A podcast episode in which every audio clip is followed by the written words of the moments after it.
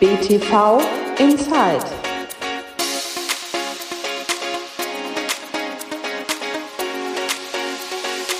Hallo und herzlich willkommen zu einer neuen Ausgabe von BTV Inside, dem Podcast des Bayerischen Tennisverbandes. Mein Name ist Daniel Mücksch und heute begrüße ich alle Zuhörer zu einer ganz besonderen Ausgabe. Denn BTV Inside ist praktisch auf Reisen. Zum ersten Mal sitze ich nicht an der Tennisbase in Oberhaching und treffe mich hier vor Ort am Sitz des Bayerischen Tennisverbandes mit meinen Gesprächspartnern, sondern ich habe mich ins Auto gesetzt und bin zugegebenermaßen nicht so weit gefahren, sondern mich hat es nach Ismaning verschlagen wo ich vor wenigen Minuten mich an einer Apotheke mit meinem Gesprächspartner getroffen habe. Wer das ist und warum ich hier sitze, werden wir sofort klären. BTV Inside, ich wiederhole es gerne am Anfang immer mal wieder, ist ein Podcast, der alle 14 Tage erscheint. Immer dienstags kommen wir auf den Markt und ist auf allen üblichen Streaming-Portalen zu abonnieren. Also auf Apple Podcast, auf Deezer, auf Google Podcast und natürlich auch auf Spotify. Wir würden uns sehr freuen, wenn ihr uns abonniert, wenn alle Zuhörer Spaß mit den Folgen haben und wenn BTV Inside so noch ein bisschen wachsen darf. Und mit ein bisschen Stolz darf ich verkünden, dass BTV Inside inzwischen auch unter die Top 5 der Tennis-Podcasts in Deutschland aufgestiegen ist. Also weiter fleißig hören, fleißig abonnieren, fleißig kommentieren und dann schaffen wir es vielleicht auch noch unter die Top 3.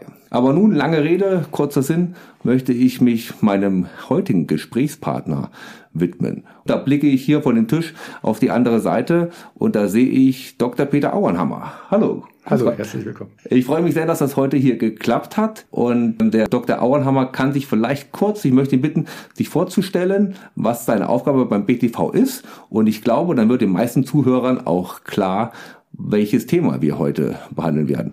Herr, Herr Dr. Auenhammer, wenn Sie sich bitte mal kurz vorstellen. Ja, hallo.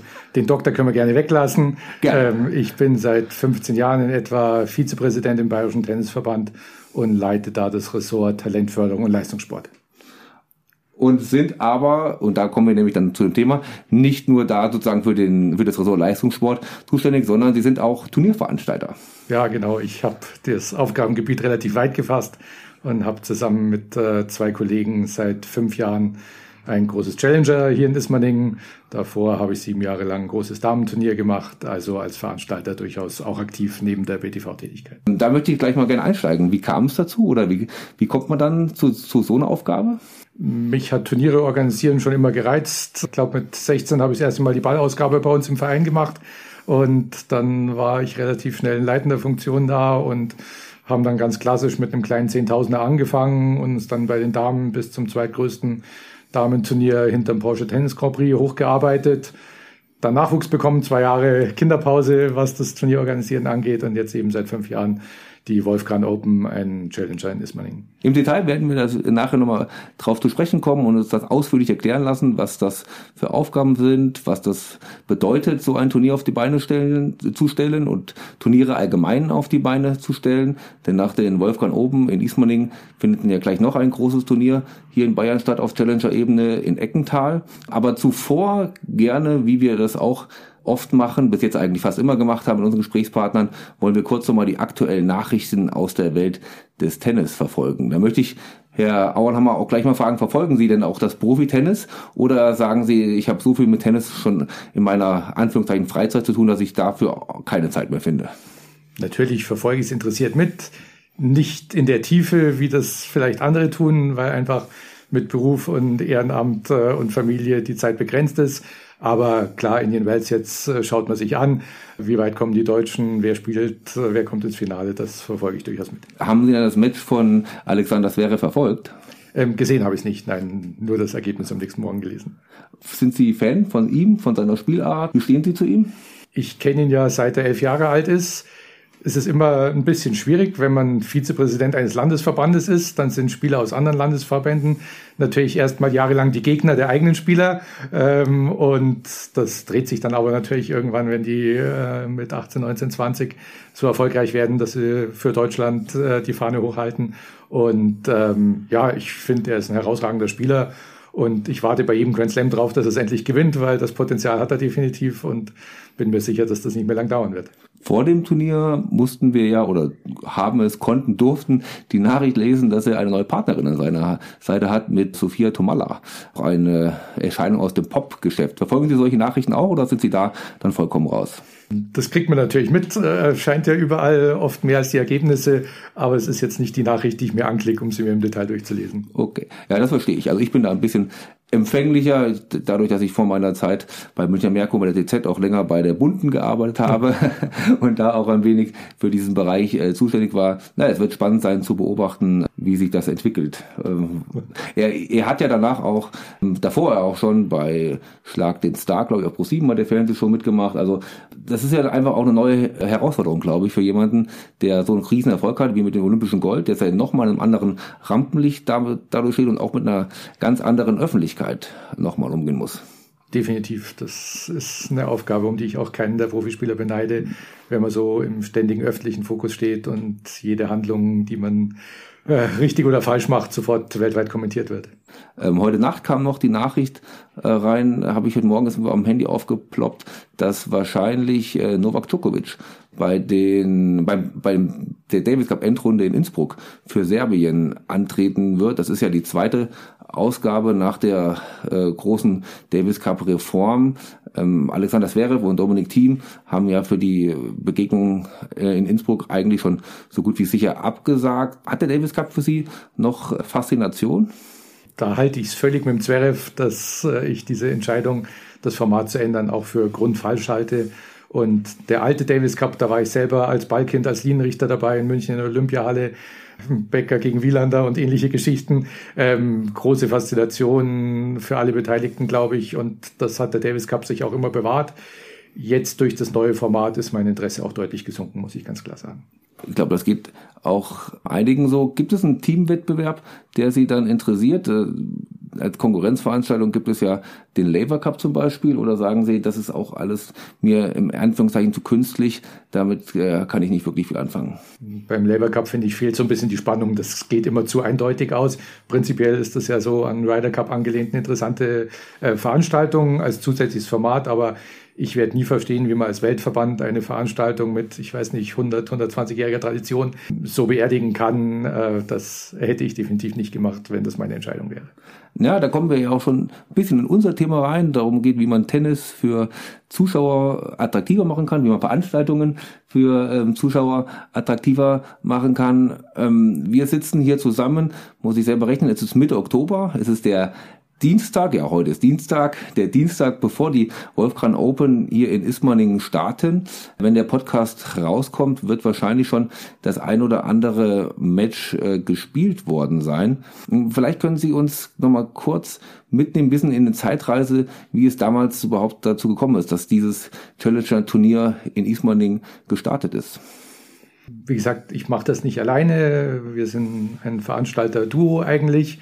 Der Professor Keins von der hiesigen Hochschule für Gesundheit und Sport, also da sieht man an der zweiten Hälfte des Titels schon äh, die Assoziation, auch begeisterter äh, Tennisspieler, hat auch Zehntausender in Erding früher organisiert. Wir sind privat befreundet und haben gesagt, irgendwann gesagt, komm, lass uns mal was Größeres machen als die bisherigen Turniere und äh, ergänzen uns da organisatorisch sehr gut, haben dann den Christoph Pöllmann äh, vom Bayerischen Tennisverband äh, noch mit dazu genommen und sind da ein Trio, wo es einfach Spaß macht, äh, gemeinsam Sachen zu organisieren, vorzubereiten. Äh, wir verstehen uns menschlich auch sehr gut und ja, war einfach mich reizen, Projekte mal Sachen zu machen, die ich vorher noch nicht gemacht habe in meinem Leben. Und da haben wir gesagt, komm, wir probieren mal einen Challenger und das war erfolgreich. Äh, und dann sind wir so ein bisschen dabei hängen geblieben und äh, haben jetzt auch die Corona-Zeit irgendwie durchgehalten. Auch ein Thema, auf das wir sicherlich nochmal ausführlich zu sprechen kommen. Dies Jahr sieht es ja sehr gut aus, dass zumindest unter bestimmten Voraussetzungen Zuschauer auch erlaubt sein werden. Und was ist denn aus Ihrer Sicht, nicht nur auf die Anfangszeit bezogen, sondern allgemein ein bisschen gedacht, die größte Herausforderung, so ein Turnier zu organisieren? Die Frage ist in Deutschland sehr einfach zu beantworten. Das ist das Organisieren der notwendigen Mittel. Es war durchaus spannend. Wir hatten vor vier Jahren ein Treffen aller weltweiten Challenger-Direktoren Und die haben unsere deutsche Problematik überhaupt nicht verstanden, wenn wir immer gesagt haben, wir brauchen das und das, um Einnahmen zu generieren, weil da kommt halt entweder das Land oder die Tennisföderation oder der Tourismusverband und sagt, da macht ein Challenger, kriegt Summe X und jetzt macht mal. Und wir müssen im Prinzip jeden Euro einzeln einsammeln und das ist doch ein ganz erhebliches Budget, was man da braucht. Der Bayerische Tennisverband unterstützt es, der DTB unterstützt es, aber äh, selbst in der Summe ist das nur ein überschaubarer Anteil des Gesamtetats. Und die größte Aufgabe ist leider, weil eigentlich würde man sich ja mehr ums Tennis gerne kümmern, das Heranschaffen der notwendigen Mittel. Ich würde gerne mal versuchen, die Strukturen nochmal den Zuhörern klar zu machen und Sie gerne bitten einzuhaken, wenn ich da äh, falsch liege. Ich glaube, die Profi-Tennisstrukturen sind hier, wenn wir ganz oben anfangen, haben wir ja die Grand Slam Turniere, dann haben wir ja die ATP Masters Turniere, die sogenannten Tausender Turniere. Ich glaube neun Stück äh, momentan oder zehn. Ich möchte mich gar nicht darauf richtig festlegen. Und dann darunter die 500er ATP Turniere und die 250er ATP Turniere. Und ich meine, dass da ja direkt die Challenger kommen. Also ich kann mich aus meiner halbaktiven Zeit noch erinnern, dass es noch auch mal die Satellite Turniere darunter gab. Aber wenn ich richtig informiert bin, gibt's die ja nicht mehr und wurden so ein bisschen von den ITF Futures abgelöst. Genau. Ähm, sind da grobe Schnitzer mir? Nein, nein, also alles, was jetzt zusammengefasst hat, ist die ATP World Tour, also 250er aufwärts und drunter kommt die ATP Challenger Tour, auch wieder mit verschiedenen Preisgeld und damit Punkteleveln und drunter kommen dann die Futures. Haben sich aus Ihrer Sicht die Teilnehmerfelder in den letzten Jahren geändert. Ich glaube, es waren teilweise sehr, sehr illustre Spieler, die natürlich dann oft noch ein bisschen an der Anfangsphase ihrer Karriere standen. Ähm, ich glaube, die Challenger sollten ja, so war ein bisschen der Gedanke der ATP, den Eintritt in die Profilaufbahn der Spieler ermöglichen. Ist das so? Ist man auf dem richtigen Weg? Ja, also es ist eine sehr interessante Mischung, finde ich immer bei den Challenger-Turnieren. Wir hatten in den letzten Jahren oft die Nummer eins der Jugendweltrangliste ähm, bei uns zu Gast, ähm, haben sehr gute junge Spieler gehabt, die dann wenig später äh, erste 30 stehen, sage ich mal. Hubert Turkatsch hat bei uns vor vier Jahren mitgespielt, äh, ist jetzt gerade in die Top Ten äh, gekommen. Äh, Alex Diminaure war für uns, äh, bei uns vor ein paar Jahren mit dabei. Äh, Sebastian Korda hat letztes Jahr noch mitgespielt. Ugo Umber, der Halle gewonnen hat, hat vorletztes Jahr mitgespielt. Also die Nachwuchsgeneration äh, ist bei Challengern sicher immer am Start die Besten, weil die meisten anderen hängen noch bei den Futures und die allerbesten schaffen es dann schon in die Challenger. Gleichzeitig hat man aber natürlich viele erfahrene Profis. Bei uns ist Ernest Gulbis dabei, äh, der French Open schon Halbfinale gespielt hat. Äh, Andrea Seppi, der über eine sehr lange erfolgreiche Karriere zurückblicken kann. Also es ist eine bunte Mischung. Mischa Zverev kommt vielleicht noch rein, der ist knapp draußen im Moment noch. Äh, dann haben wir zumindest den Bruder und schließen den Kreis zum Anfang von unserem Gespräch gerade. Wissen also, Sie schon ungefähr, wo der Cut, wo der Cut liegen wird? Cut Hauptfeld war 233. Na, ja, das ist ja schon recht, das ist ja schon äh, für ja. Challenger wirklich recht ordentlich. Ja, kommt einfach, weil Sie gerade gesagt hatten, wie ist denn das Niveau so? Es kommt einfach sehr stark auf die Woche an. Wenn man auf ATP World Tour äh, Ebene drei, vier Turniere parallel hat, dann ist es natürlich schwer, ein gutes Feld zusammenzubekommen. Wenn wir jetzt in unserer Woche plus zwei Turniere parallel sind, da sind die ersten 60 der Welt versorgt, aber ab dann geht's los, dass die Spieler sich für Challenger interessieren. Ja, das war ja, wie ich das zumindest verfolgt habe in der Vorbereitung, ein harter Kampf, beziehungsweise auch jetzt wirklich ähm, ein Vorteil für die jetzige Ausgabe. Die Tem Terminierung ist wahrscheinlich auch einer der Hauptaufgaben, ja, mit, mit, mit der man äh, versucht, sich zu positionieren gegen andere Turniere. Das war was, wo wir auch in den letzten drei Jahren viel Energie reingesteckt haben, weil es war die etwas unlogische Reihenfolge. Erst Ismaning auf Teppich, dann Hamburg Hardcourt und dann Eckental wieder Teppich. Und wir beiden bayerischen Turniere sind ja räumlich so nah beieinander und denselben äh, Belag. Da hätte es natürlich viel mehr Sinn gemacht, die schon früher direkt in aufeinanderfolgende Wochen zu stecken. Aber weil eben die Woche, die wir jetzt dieses Jahr äh, haben, die bessere ist, hat Hamburg erstmal gesagt, nee, nee, wir wollen die behalten ähm, und aus internen Gründen dort mit der Hallenauslastung. Und jetzt in dem Jahr haben wir es geschafft. Hamburg gibt es nicht mehr als Challenger. Wir konnten eine Woche nach hinten rutschen. Eigentlich könnten wir uns ja jetzt gerade auf der Anlage treffen bei unserem Termin der letzten vier Jahre. Und dadurch haben wir eben nicht mehr drei 250er, sondern nur noch zwei Turniere gegen uns in derselben Woche und damit auch ein deutlich stärkeres Feld. Ich glaube, was habe ich? Wien, glaube ich, läuft gegen uns. Wien und St. Petersburg. Äh, Wien und äh, Wien und St. Petersburg, genau. Kann es da noch sein, dass dann noch ganz zufällig da jemand reinkommt, der da äh, in der Qualifikation äh, früh ausscheidet zum Beispiel? Also wir haben eine Wildcard, heben wir immer traditionell bis äh, kurz vor Schluss äh, auf und das kommt durchaus vor, dass dann ein Spieler, der 50, 60 steht, äh, irgendwo dann doch nicht reinkommt oder sich seine Pläne ändern, dann noch anfragt. Aber normal heben wir die natürlich gerne für junge deutsche Spieler auf und gerade aus bayerischer Sicht haben wir im Jahr 2003 einige gute Spieler und wollen eigentlich die versorgen. Aber klar, man muss immer für alle Leute was bieten. Und wenn jetzt da ein großer Name noch anfragen würde, hätten wir noch eine Wildcard in der Hinterhand. Wissen Sie ungefähr, wie viele Spieler von Ismaning dann direkt weiter nach Eckental reisen? Das ist ja wahrscheinlich so ein bisschen auch mit dem man dem einen oder anderen Spieler locken kann. Ja, ich habe mir natürlich das äh, Feld von Markus Lani in Eckental äh, intensiv mit angeschaut und es war fast immer so, dass die Spieler beide Turniere gleichzeitig gemeldet haben. Okay. Also ich denke 80 Prozent fahren danach weiter nach Eckental. Ähm, letztes Jahr, weiß ich noch, durfte kurz auf der Anlage sein, trotz sehr, sehr schwierigen Auflagen im letzten Jahr. Da war ja ein besonderer Gast, auch Pat Cash. Ja. Der, ich weiß gar nicht mehr genau mit welchem Spieler, ich glaube, es ist ein junger Amerikaner. Brandon Nakashima. Genau, genau, Brandon Nakashima, den, den er da betreut hat. Ist das so einer der illustresten ähm, Gäste, die Sie da hatten, oder können Sie da noch ein paar andere verpeilen da noch ein paar andere Namen ein. Ich glaube, Boris Becker, glaube ich. Vor vier Jahren war Boris Becker bei uns äh, auf der Anlage. Damals ging es witzigerweise um ein Thema, um das dieses Jahr auch wieder geht. Äh, Nicolas Kuhn hat ja spanische und deutsche Staatsbürgerschaft und da war die Frage, für welche Nation spielt er. Und äh, Boris Becker war frischer Head of Men's Tennis und hat dann gesagt, komm, dann fahre ich mal nach Ismaning. Da spielt der Junge und red mal mit ihm und versuche ihn für Deutschland äh, zu gewinnen. Äh, war ein sehr interessanter Tag mit ihm auf der Anlage. Ich weiß noch, er hätte einen Folgetermin in Oberhaching gehabt und hat dann irgendwann gesagt, nö, mir gefällt's hier so gut, holt mal die ganzen Oberhachinger Leute hierher, ich bleib da. Ähm, und äh, ja, hatte die Gelegenheit mit ihm auch ein bisschen äh, über das eine oder andere zu reden. Und ja, damals ist es ihm nicht gelungen, Nikola Kuhn für Deutschland zu überzeugen. Jetzt steht das ja wieder an. Er hat bei uns wieder gemeldet, ist auch knapp draußen. Ähm, aber ich denke, er rutscht noch rein und ähm, ja, vielleicht spielt er in Zukunft für Deutschland. Wenn jetzt nicht nur Boris Becker und Pat Cash auf die Anlage kommen wollen, sondern auch normale Zuschauer, können Sie mal einen kurzen Status quo geben, wie momentan so die Regelungen sind mit Corona, 3G, 2G, ja. gibt es ja gefühlt sehr, sehr viele Möglichkeiten momentan. Ja, die, wir haben natürlich kurz überlegt, als die Regeln jetzt geändert wurden. Die Allianz Arena darf 70.000 Leute reinlassen. Wir hätten natürlich auch gern die Hütte bei uns äh, voll gemacht.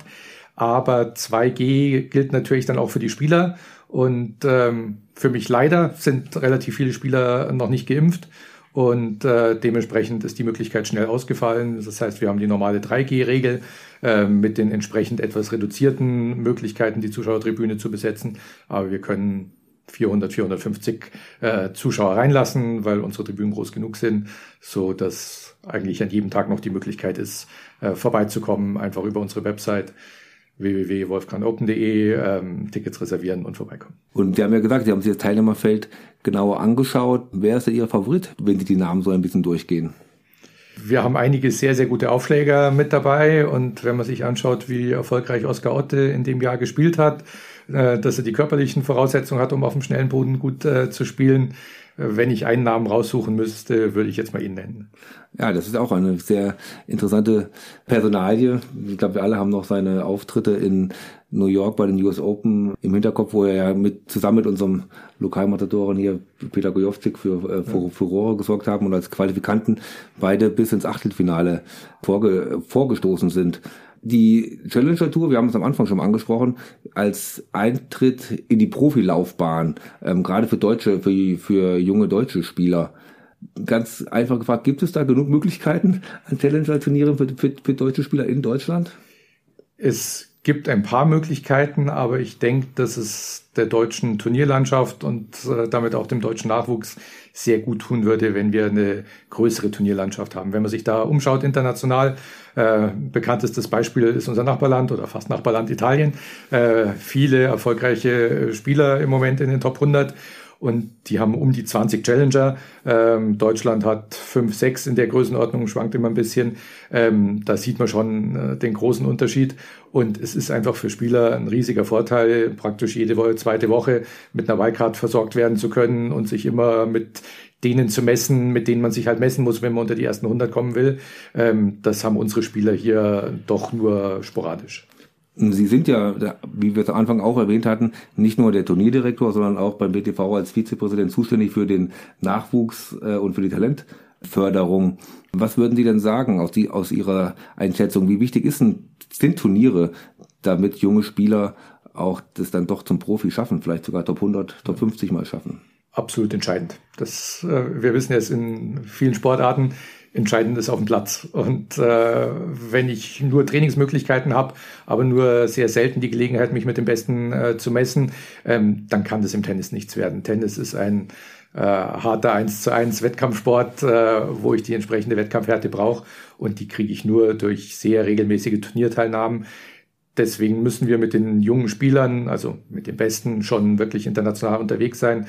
Es gibt eine Asien-Tour, es gibt eine Südamerika-Tour, wo die dann unter durchaus schwierigen klimatischen Bedingungen sich in den Ländern zurechtfinden müssen, ähm, weil das gehört im Tennis auch dazu. Schön auf dem Platz unter perfekten Bedingungen mit einem netten Sparringspartner zu glänzen, ist das eine. Aber auf zweieinhalbtausend Meter Höhe bei 38 Grad äh, gegen einen 30-Jährigen, der damit seine Familie ernähren muss, äh, zu gewinnen. Das ist einfach eine andere Hausnummer. Und wenn das die Spieler nicht frühzeitig lernen, äh, auch unter schweren Bedingungen sich durchzusetzen, dann wird das mit der Profikarriere nichts. Und ähm, wenn ich diese Möglichkeit eben oft vor der eigenen Haustür habe, dann ist das natürlich ein großer Vorteil, gerade bei uns in Deutschland, wo das Schulsystem halt so ist, dass die bis 18 irgendwie, die meisten machen ihr Abitur, äh, noch voll im Schulbetrieb sind ähm, und einfach nicht die Möglichkeit haben, in der Weltgeschichte umeinander zu reisen. Da sind Turniere vor der eigenen Haustür extrem wichtig. Und ähm, wir haben die ITA Futures auch schon mal kurz angerissen. Sollte es da vielleicht nicht sogar schon noch eine Stufe drunter geben? Ich meine, das Challenger-Niveau, wie hier in Ismaning oder dann die Woche darauf in Eckenthal, ist ja schon relativ hoch. Also da muss man ja schon sagen, dass natürlich die Spieler, die talentiert sind, aber noch nicht äh, die Weltklasse wirklich im Blick haben, daher nicht zum Zug kommen. Ja, also wenn man sich einen Max Rehberg anschaut, der letztes Jahr bei uns schon äh, mitgespielt hat, jetzt dieses Jahr wieder eine Hauptfeld äh, Wildcard bekommt, dann auch die Woche danach in Eckental letztes Jahr gespielt hat, dieses Jahr spielen wird, dann sieht man, der ist schon dran. Der hat bei uns fast gegen den Vorjahressieger gewonnen in der ersten Runde und hat dann eine Woche später oder damals noch zwei Wochen später in Eckental äh, seine erste Challenger-Runde tatsächlich gewonnen. Also der kann da mitspielen. Aber wenn ich jetzt in Deutschland mir die Nummer drei oder vier anschaue oder die etwas schwächeren Jahrgänge, dann ist das völlig richtig, was Sie sagen. Die sind bei Challenger noch überfordert. Gibt es da genug Möglichkeiten, dass die auch sich mit ihresgleichen messen. manchmal hat man den Eindruck, es gibt nur ein Entweder-Oder. Entweder man ist schon absolut, wie Sie gesagt haben, Max Rehberg, der ja auch schon mal hier im Podcast zu Gast war, der sicherlich zu den absoluten Top-Junioren gehört, es auch schaffen könnte, wenn es so wenn er sich so weiterentwickelt, immer natürlich vorausgesetzt. Aber es gibt ja welche, die wirklich noch ein bisschen so dazwischen hängen. Ist, für die, ist da nicht die Gefahr, dass wir die ein bisschen verlieren? Das Gute ist, solange die noch bis 18 sind, gibt es ja auch die Junioren-Serie auf der ITF-Tour. Und das ist für die Spieler eine sehr, sehr gute Möglichkeit ähm, mit auch einem weltweit abdeckenden Netz. Auch da könnten wir in Deutschland noch ein, zwei Turniere mehr gebrauchen. Da war es so, dass die ITF lange Deutschland nicht mehr als sieben Lizenzen gegeben hat. Das hat sich vor zwei Jahren geändert und äh, jetzt geht die Zahl ein bisschen nach oben, so dass es auch da hier öfter die Möglichkeit vor der Haustür gibt. Aber es gibt entsprechende Turniere auch in den Nachbarländern. Äh, wir fahren mit unseren Jugendlichen oft nach Österreich, äh, Tschechien ist nicht weit und so weiter. Da gibt es genug, genug Möglichkeit, dass die, die noch nicht ganz so weit sind, spielen. Zehntausender haben wir in Deutschland auch klar zu wenig. Also auch da wäre es gut, wenn wir 10 bis 15 Turniere hätten und da sind wir nicht. Bei der Reform, so wie ich sie verstanden habe, war ja auch das Ziel, dass man ein bisschen klarer vorab sehen kann, ob es zum Profi reicht oder nicht. Dass man, also dass die ATP, ITF, wer, wer auch immer, da das Gefühl hatte, ähm, es, die Weltrangliste ist vielleicht ein bisschen zu groß, ein bisschen zu lang und man zu lange hofft, Profi werden zu können, sich gerade über Wasser halten kann, es dann aber im Endeffekt nicht schafft. Würden Sie auch dann dem einen oder anderen Spieler eine frühere Entscheidung raten oder eine ehrlichere Selbsteinschätzung nach dem Motto, ähm, wenn du es bis dato nicht geschafft, ehrlicherweise wirst du, wirst du, wirst du es wahrscheinlich auch nicht mehr schaffen? Das ist in manchen Sportarten halbwegs einfach. Wenn ich im Turnen nicht früh dabei bin, mit 28 kommt kein Turner mehr ums Eck, der es in die Weltspitze schafft. Im Tennis ist das deutlich anders. Wir haben ein durchschnittliches Eintrittsalter in die Top 100 äh, der Herren Weltrangliste irgendwo zwischen 27 und 28. Was natürlich auch für die Verbände schwierig ist, weil irgendwo mit 18 ähm, sind die Jugendliche keine Jugendlichen mehr, sondern Erwachsene und Profis bis sie aber davon leben können, und dazu muss man in etwa in den Top 100 stehen, ähm, vergehen im Durchschnitt noch fast zehn Jahre. Ähm, und diese Zeit durchzuhalten und nicht zu wissen, wer sind denn die, die es dann wirklich schaffen, zehn Jahre später, und wer sind die, die halt auf gleichbleibenden, nicht hoch genugen Niveau bleiben, das ist extrem schwer. Und wenn man sich jetzt die Top-Deutschen anschaut, dann gibt's mit dem, äh, Sascha Zverev einen, der war mit elf schon der Beste und mit 14 der Beste und ist jetzt auch der Beste. Aber direkt danach kommen der Jan-Lennart Struff, war, glaube ich, bei fast keiner deutschen Jugendmeisterschaft dabei, weil der nicht einmal in seinem Jahrgang bei den Besten dabei war. Beim Janik Hanfmann auch ganz ähnlich. Die waren weit weg von der äh, Spitze damals an internationale Spielen überhaupt nicht äh, zu denken. Auch ein Dominik Köpfer war nicht vorne dabei. Aber genauso würden wir jetzt wahrscheinlich 50 Namen finden, die damals auch nicht dabei waren, aber es halt auch jetzt heute nicht sind. Das heißt, zu sehen, wer sind die, wo das Dranbleiben Sinn macht und bei wem reicht's halt nicht, äh, das ist eine Kunst, die bisher keiner wirklich beherrscht.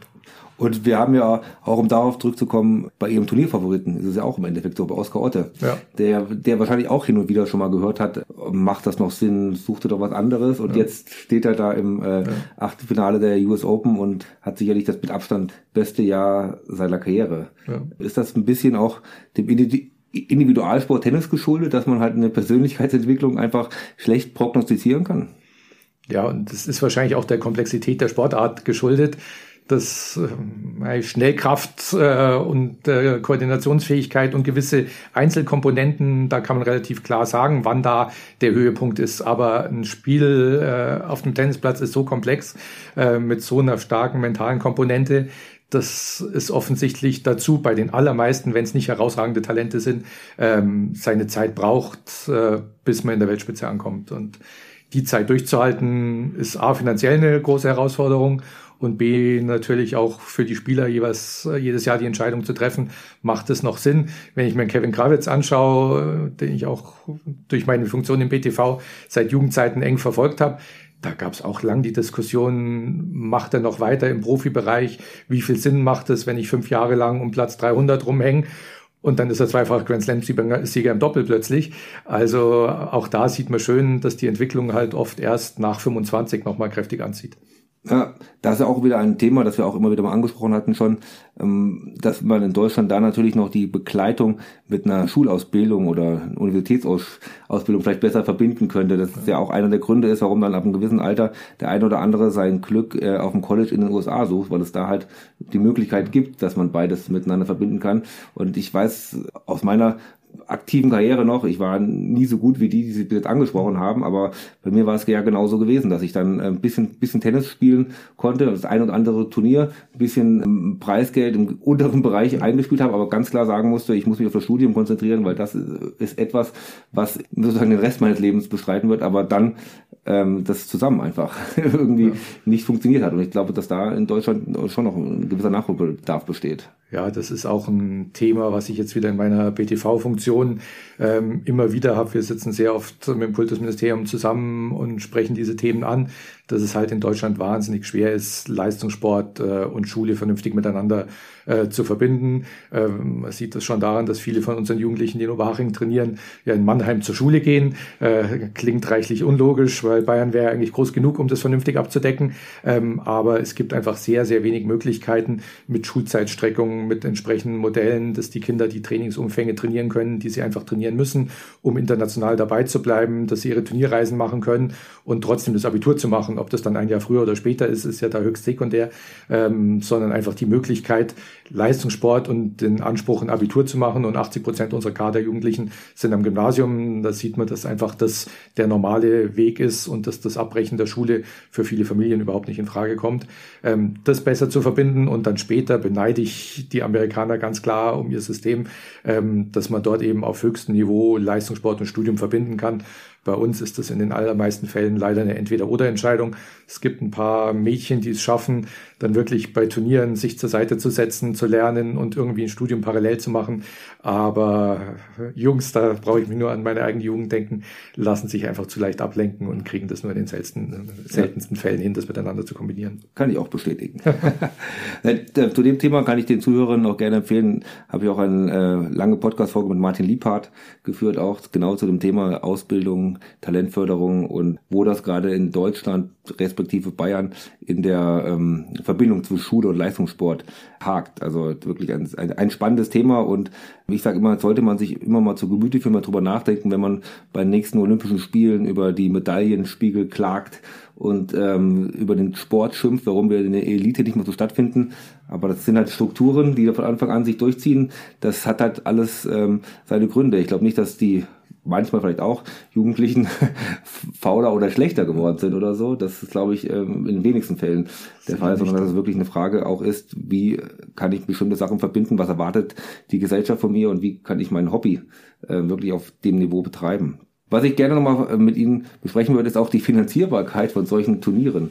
Ich glaube, das Preisgeld ist so um die 50.000 äh, genau, ein bisschen drunter, 44.000. Ja, also ähm, ist natürlich ähm, beim Tennis immer so, wenn man dann die oberste Range sich zu Gemüte führt, was so bei Grand Slam ausgeschüttet wird, kommt es einem immer sehr sehr wenig vor äh, sehr wenig vor ich habe aber schon das Gefühl dass es sehr sehr schwierig ist also oder ich lasse mich andersrum fragen aus äh, Gewinngründen darf man so ein Challenger wahrscheinlich nicht äh, als Veranstalter organisieren wollen ich weiß nicht, ob es auf der Welt Veranstalter gibt, die das aus finanziellen Gründen machen. Ähm, bei uns, wir sind froh, wenn am Schluss keine rote, sondern eine schwarze Null rauskommt. Wir haben ähm, beide andere Berufe und machen das Tennis wirklich als reine Hobbygeschichte ohne irgendeinen Gewinnerzielungsanspruch, ähm, weil das Preisgeld ist ja fast der kleinere Teil der Ausgaben. Wenn man alles zusammennimmt, ist man deutlich im sechsstelligen Bereich. Und ähm, ja, das hier in Deutschland zu finanzieren, noch dazu nebenbei, wenn man nicht den ganzen Tag, das ganze Jahr dazu Zeit hat, Sponsoren zu gewinnen, äh, ist extrem schwierig. Und äh, wie gesagt, wir sind froh, wenn es am Schluss mit einem Plus minus Null äh, jedes Jahr endet. Äh, Gerade jetzt die letzten zwei Jahre mit Corona, wo halt manche Firmen, die uns zugesagt hatten, dann doch wieder zurückziehen mussten, weil es ihnen wirtschaftlich nicht gut genug ging. Äh, wenn ich Mitarbeiter entlassen muss, kann ich nicht gleichzeitig Sportveranstaltungen unterstützen. Da haben wir natürlich auch vollstes Verständnis gehabt. Äh, weil Sie es gerade ansprechen, ähm, das Verhältnis Preisgeld bei Challengern zur World Tour ist natürlich erheblich der Unterschied. Äh, bei uns kriegt der Sieger weit weniger, als wer beim Grand Slam in der ersten Runde verliert. Gleichzeitig ist es bei den Punkten aber umgekehrt und das ist eben der Grund, warum die Spieler gerne Challenger spielen. Wer bei uns gewinnt, bekommt in etwa so viele Punkte wie der Halbfinalist der BMW Open oder jemand, der in Wimbledon die dritte Runde erreicht. Und das 80, ist dann, glaube ich, ne? Bitte? 80 Punkte, glaube ich, oder wie viel? Genau, 80 ja, Punkte. Ja, ja. Und äh, so gesehen ist das schon von den Punkten her hochinteressant. Vom finanziellen muss es, wenn ich vom Tennis gut leben will, eine Durchgangsstation sein auf dem Weg in die Grand Slams. Und wie funktioniert über das Jahr gesehen die Akquise der Spieler? Ähm, wartet man einfach, wer sozusagen meldet? Oder ist das auch wie dann auf dem 250er, 500, 500 Niveau, dass man wirklich direkt über Kontakte, über Treffen mit Spielern, Spieler anspricht und sie versucht, von der Teilnahme zu überzeugen? Also das von der Teilnahme überzeugen auf World Tour Ebene ist ja meistens äh, pekuniär ähm, und die Möglichkeiten haben wir einfach nicht, jetzt mit dem Spieler frühzeitig da Vereinbarungen zu treffen und zu sagen, du kriegst zum X dafür, dass du bei uns antrittst. Und meine Erfahrung, ich bin als Kind immer beim BMW Open gewesen und da waren immer die Stars dieser Welt äh, und man hat sich auf die gefreut und die haben fast immer erste Runde verloren. So ausgeschrieben. Ähm, ich meine auch noch diese. Genau, egal. Game das kann ich mich noch erinnern vor ein paar Jahren mal. Ja. Und vorher Jimmy Connors, John McEnroe, die waren alle da und haben ja. fast alle in der ersten Runde verloren und wir als Jugendliche haben überhaupt nicht verstanden, wie denn das sein kann. Äh, später weiß man es dann. Ja. Die haben halt das Startgeld mitgenommen und sind wieder gegangen. Und das ist auch was, was wir sehr bewusst nicht möchten. Wir wollen, dass jeder Spieler, der bei uns kommt, auch spielt, weil er das Turnier spielen will und nicht, weil er von uns irgendwelche äh, Vergünstigungen bekommt. Ähm, dementsprechend, ja, wir sind im Kontakt, gerade mit den deutschen Spielern, ähm, aber wir versuchen jetzt nicht im Vorfeld ähm, die mit äh, Startgeldern äh, zu überzeugen, sondern wir promoten unser Turnier, sagt, hey, ist ein super Turnier, ähm, kommt auch und spielt mit, damit sie es auf dem Zettel haben, aber die Entscheidung soll dann der Spieler treffen und wenn er sagt, ich spiele lieber in Wien äh, die Quali, dann soll er das machen, bevor ich ihn irgendwie dann entweder mit sanfter Gewalt über meine BTV-Funktion, wenn es ein bayerischer Spieler ist, oder mit finanziellen Mitteln hierher lotst, wo er eigentlich gar nicht hin will. Wer neben den schon erwähnten Max Rehberg und Oskar Otte aus deutscher Sicht wird noch aufschlagen? Also ähm, Philipp Florik, um bei den 2003ern zu bleiben, und der dritte im Bayerischen Bunde, der Max Homberg, ist ja ein Eigengewächs, der spielt beim TC Ismaning, äh, ist aber leider verletzt und wird nicht rechtzeitig fit werden, ähm, sonst hätte der auch eine Wahlkarte bekommen. Ähm, wenn wir uns dann das Hauptfeld anschauen, Mats Moreing spielt äh, Daniel Masur, ist bei der fünften Auflage zum ja. fünften Mal dabei, was sehr erfreulich ist, vorhin schon kurz erwähnt. Ähm, Mischa Zverev äh, kommt vielleicht noch rein. Äh, Janik Hanfmann spielt zum dritten oder vierten Mal äh, mit. Ich vergesse jetzt bestimmt irgendwen, äh, fällt mir vielleicht im Laufe des Gesprächs noch ein. Aber können wir im schlimmsten Fall in die Show Notes nochmal runterschreiben, aber ist auf jeden Fall schon mal eine sehr, sehr illustre Runde. Wenn Sie Ihren Arbeitsaufwand so übers Jahr sehen, ich nehme an, dass er momentan größer ist als im Januar, möchte ich mal sagen, ja. zum Beispiel, ähm, ist man mit so einer Aufgabe das ganze Jahr beschäftigt oder, oder sagen Sie, das konzentriert sich schon so auf die direkte Zeit, so vor Turnierstart? Wie gesagt, ich bin im normalen Leben Apotheker und das geht ganz klar vor und in den Monaten Dezember bis März spielt das Turnier eine sehr untergeordnete Rolle. Ähm, aber ab April geht's dann schon wieder los, dass äh, der eine oder andere Termin ist. Ich habe mal mir den Spaß gemacht, die E-Mails eines Jahres zum Turnier alle in einen Ordner zu schieben und da am Ende des Jahres zu schauen, es waren etwa 7000. Ähm, daran sieht man schon grob, äh, ein gewisser Arbeitsaufwand hängt da durchaus dran. Wahrscheinlich haben Sie alle aber detailliert gelesen und jedem geantwortet. Tatsächlich leider fast ja. Oh. Ja, ja, ja, da kann man sich wirklich ab ein wenig erkennen, welcher Arbeitsaufwand äh, dahinter steckt. Glauben Sie denn, dass Sie ähm, sagen, ja, vielleicht Sie, vielleicht jemand anders, dass es in den nächsten Jahren das ein oder andere äh, Challenger hier bei uns im BTV mehr geben wird? Oder sagen Sie, lassen Sie uns froh sein, dass wir mit Eckenthal und Ismaning hier zwei gute Veranstaltungen haben und die abwickeln? Oder würden Sie eher die Zeichen für Expansion sehen? Aus sportlicher Sicht wäre Expansion ganz klar wünschenswert. Ich glaube, es ist am Schluss eine Frage des schnöden Mammons. Wenn der DTB sagt, mir sind Challenger wichtig und ich stelle da nennenswert größere Mittel zur Verfügung, ähm, dann glaube ich, gibt es durchaus den einen oder anderen Veranstalter, der sagt, komm, dann probiere ich das mal. Ähm, in der momentanen finanziellen Situation ist es eher so, dass die bestehenden Turniere gefährdet sind, äh, als dass jemand äh, den Sprung da wagen würde, ein neues äh, äh, ja, auf den Kalender zu zaubern. Ähm, ich glaube, dass der Verband sich stärker engagieren muss, um die Challenger zu erhalten und erst recht, um sie auszubauen. Aber für die Wolfgang Open hier in Ismaning kann man schon sagen, nächstes, übernächstes Jahr gehen Sie fest davon aus, dass es, dass es weitere Auflagen geben wird. Wir haben immer Jahresvereinbarungen mit den großen Partnern. So gesehen traue ich mich nicht zu sagen, ja klar, wird es das weiterhin geben. Die letzten fünf Jahre haben wir gut hingekriegt und ich hoffe auch in Zukunft. Aber wenn einer der großen Partner sagt, ich steige aus, dann ist es gerade jetzt in der Nach-Corona-Zeit oder ja noch nicht so richtig nach, sondern eigentlich doch noch etwas mittendrin, ähm, einfach extrem schwer, neue Sponsoren zu finden. Und äh, da kann man für kein Turnier die Hand ins Feuer legen, leider wenn ich äh, so zu ihm blicke, sie sehen einigermaßen entspannt aus. Letztes Jahr war es wahrscheinlich nicht so gewesen, kann ich mir vorstellen. Ich behaupte einfach mal, dass sie so ein Jahr nicht unbedingt mehr erleben möchten, wie es letztes Jahr war, als sozusagen der Lockdown voll zugeschlagen hat, auch im Turniervorfeld. Wir waren ja gerade in der Phase der steigenden Zahlen. Das ist im Prinzip während unserer Turnierwoche äh, sind die deutschlandweiten Zahlen stark angestiegen. Wir sind noch relativ entspannt ins Turnier reingegangen, mit der Vermutung, noch 200 Zuschauer am Tag zulassen zu können und haben mehr oder weniger das Turnier mit dem Lockdown beendet. Also das war eine recht dramatische Veränderung während der Turnierwoche. Ähm, in dem Jahr sieht das alles ein bisschen stabiler aus, aber man soll ja bekanntlich äh, nicht vorher schon äh, das Turnier loben in der Beziehung und es ist ein einziger Fall, wenn einer der Linienrichter, einer der Ballkinder ähm, positiv getestet wird, dann hat man natürlich gleich ein Riesenproblem, äh, weil wir versuchen alles, die so gut wie es geht, zu separieren, aber irgendwo müssen die essen und irgendwo müssen die sich aufhalten den ganzen Tag. Es ist eine Indoor-Veranstaltung.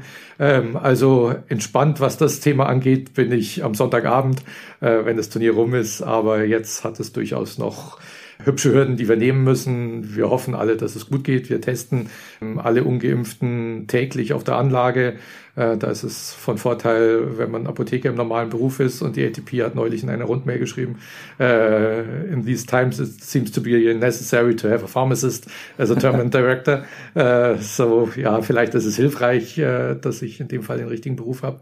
Ähm, aber es bleibt eine große Herausforderung und viel Hoffen und Bangen, dass man einfach von Corona-Fällen verschont bleibt. Ja, da wollen wir in der Tat die Daumen drücken aus gesundheitlicher Sicht natürlich, aber natürlich auch dafür, dass das Turnier so wie man sich das vorstellt, über die Bühne geht und wir Spitzentennis in Ismaning und danach in Eckental sehen können. Und deswegen wollte ich hier auch nochmal zum Abschluss aufrufen, gerne vorbeizukommen. Ähm, Sehr gerne. Äh, Peter Auenhammer hat es ja gesagt, über die Homepage kann man sich da einfach informieren, was und auch wahrscheinlich auch, auch Tickets äh, genau. über die, äh, die Alterstickets werben über die Homepage und dann sieht man Spitzentennis aus den ja, Top Drei Top 100 Spieler, Top 100 Spieler, der Rest Top 200, also wirklich hervorragendes Niveau. Also wenn das, wenn das kein Grund ist, mal bei diesem trüben Wetter, wo die Tennissaison sich so ein bisschen gefühlt dem Ende entgegenneigt, die Plätze endgültig alle draußen zumachen, ist es doch, glaube ich, wirklich ein perfekter Grund, sich mal äh, Spitzentennis hautnah anzugucken. Kann ich immer jedem empfehlen. Man ist vor allem, wenn man das nicht so oft macht, begeistert über die Geschwindigkeit, die man da sieht, über die Präzision, die man da live vor Ort sieht. Das ist doch im, im Fernsehen einfach nicht so abzubilden, egal aus welchem Kamerawinkel. Also das, das eigene Auge ist doch da der beste Ratgeber Ratgeber, was die Faszination an solchen Live-Sport-Events angeht, besonders was das Tennis angeht. Und da möchte ich mich ganz, ganz herzlich bedanken für die Zeit, die äh, Dr. Peter, ich habe das Dr. wieder ver ver verwendet, ich streiche sofort wieder, wie die Dr. die Peter Auernhammer für mich heute Morgen hier in Ismaning gehabt hat. Wirklich sehr spannend, mal in eine Tennis-Turnierwelt einzutauchen, die man sonst nicht so auf dem Schirm hat, aber die, wie gesagt, oft vor der eigenen Haustür stattfindet und wo man einfach sehr, sehr schnell und unkompliziert Teil davon werden darf. Deswegen sehr, sehr äh, herzlichen Dank, Peter Auernhammer. Ja, sehr gerne. Vielen Dank. Und das war sie auch schon wieder. Die letzte und aktuellste Folge von BTV Insight. Letzte natürlich nicht. Ich hoffe, wir werden noch sehr, sehr viele weitere Folgen aufnehmen. In Zukunft zum Beispiel nicht mehr allzu lang werden wir mit Michael Kohlmann vor dem Davis Cup sprechen. Also wir haben noch einiges im Köcher und ich würde mich wirklich sehr freuen, wenn BTV Insight auf allen üblichen Portalen abonniert wird, kommentiert wird und einfach gehört wird, um Spaß zu haben. Wir sehen uns wieder in 14 Tagen. Ich freue mich darauf und tschüss.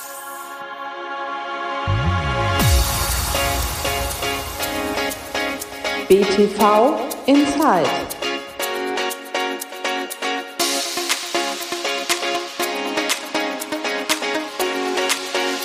BTV Inside.